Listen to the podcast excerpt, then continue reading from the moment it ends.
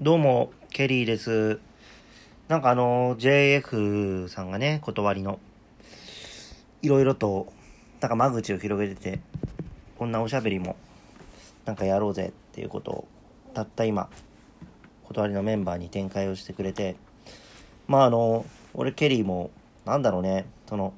とりあえずやってみるかっていうように考える人なんで、あのもう言われた通りにアプリをインストールしてでタバコとコーヒーを、ま、横に置いてダラダラとなんか話してみようかなと思ってあのやってみてます。なんかね10分ぐらいはね話さなくちゃいけないっていうことで何話そうかなってなってさとりあえずうんまあジョジョの話でもしてみようかな。まああの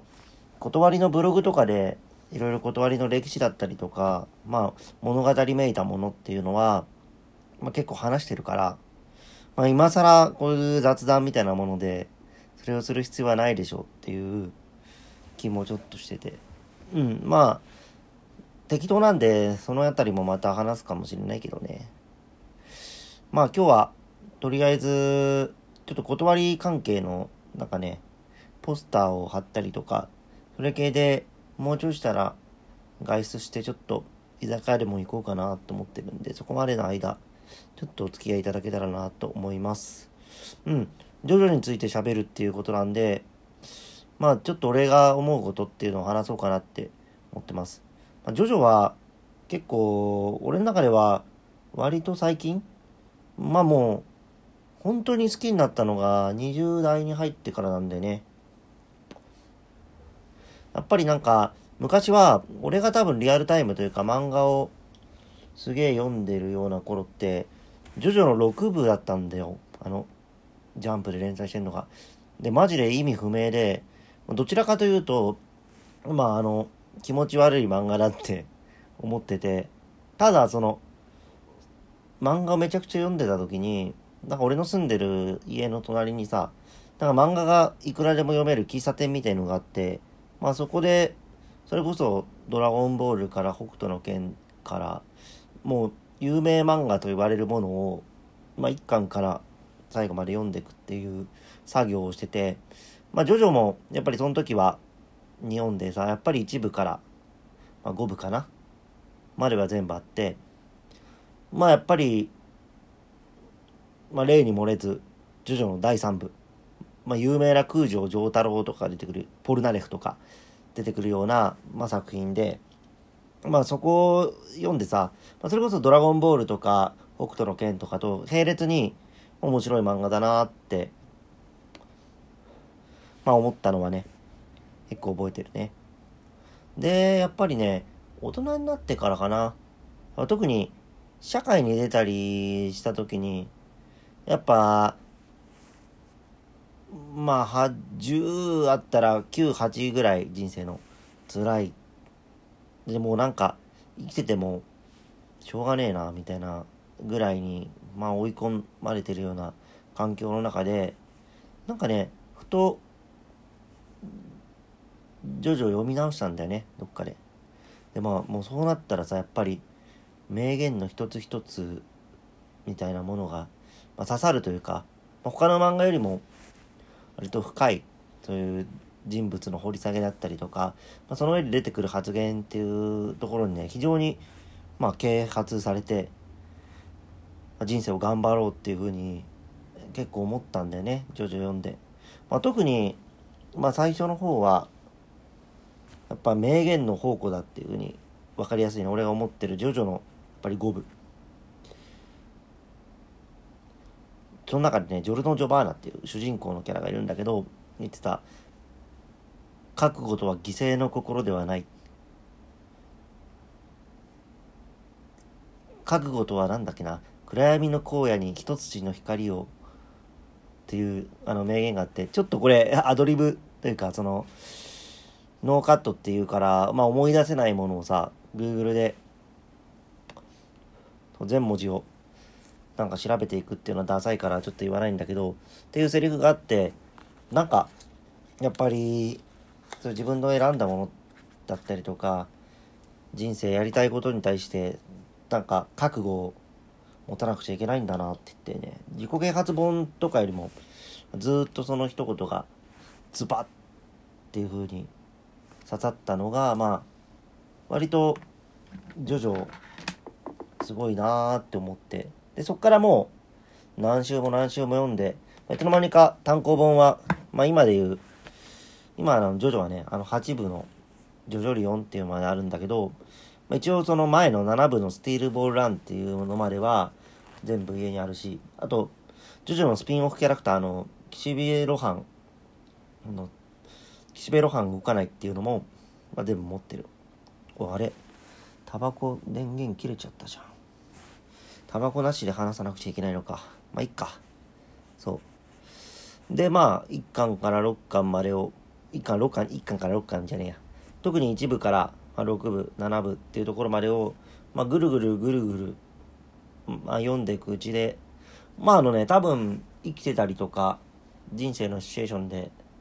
変わっていくと思うんだけど、まあ、今俺はネットフリックスであのアニメがたった今ずっとやってる「ジョジョの第6部」やっぱり好きで、まあ、最初に気持ち悪い絵だって言ってたね、まあ、何が好きかっていうとねもう主人公の空城ジョリーンっていう女の子がもうひたすらにひどい目に遭うんだけどものすごいメンタルで、まあ、乗り越えていくというか戦っていくような話なんだよね。でその中でのもう救いようのない中でのやっぱり生き様。それこそその徐々に出てくるような覚悟とかかその人間性みたいなものがものすごく大事だっていうものみたいなものが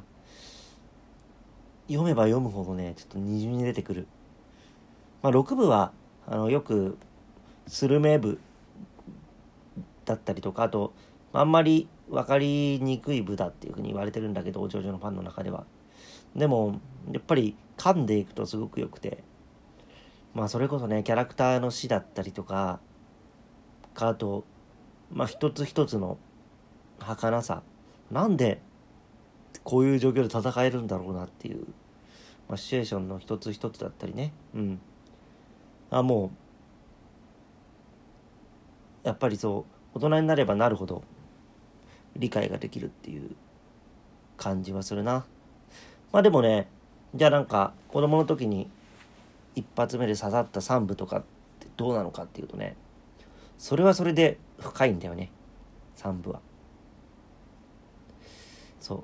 で3部の深さっていうのもはなんかその少年漫画みたいなところの中から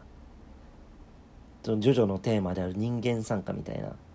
ものが出てくるところだったりとかあとそういう仲間を守るために戦うとか、まあ、結構バンドってジョジョの3部に近いかもねあのー、なんか仲間意識というかそのこの仲間たちを守るために戦うんだとかそのまあ仲間あってのそういう俺たちなんだみたいなさそういう集団意識の美学みたいなところもジョジョの3部から感じるかな。丈太郎っていうねあのジョジョのすごい有名な帽子かぶってるキャラクターいるんだけど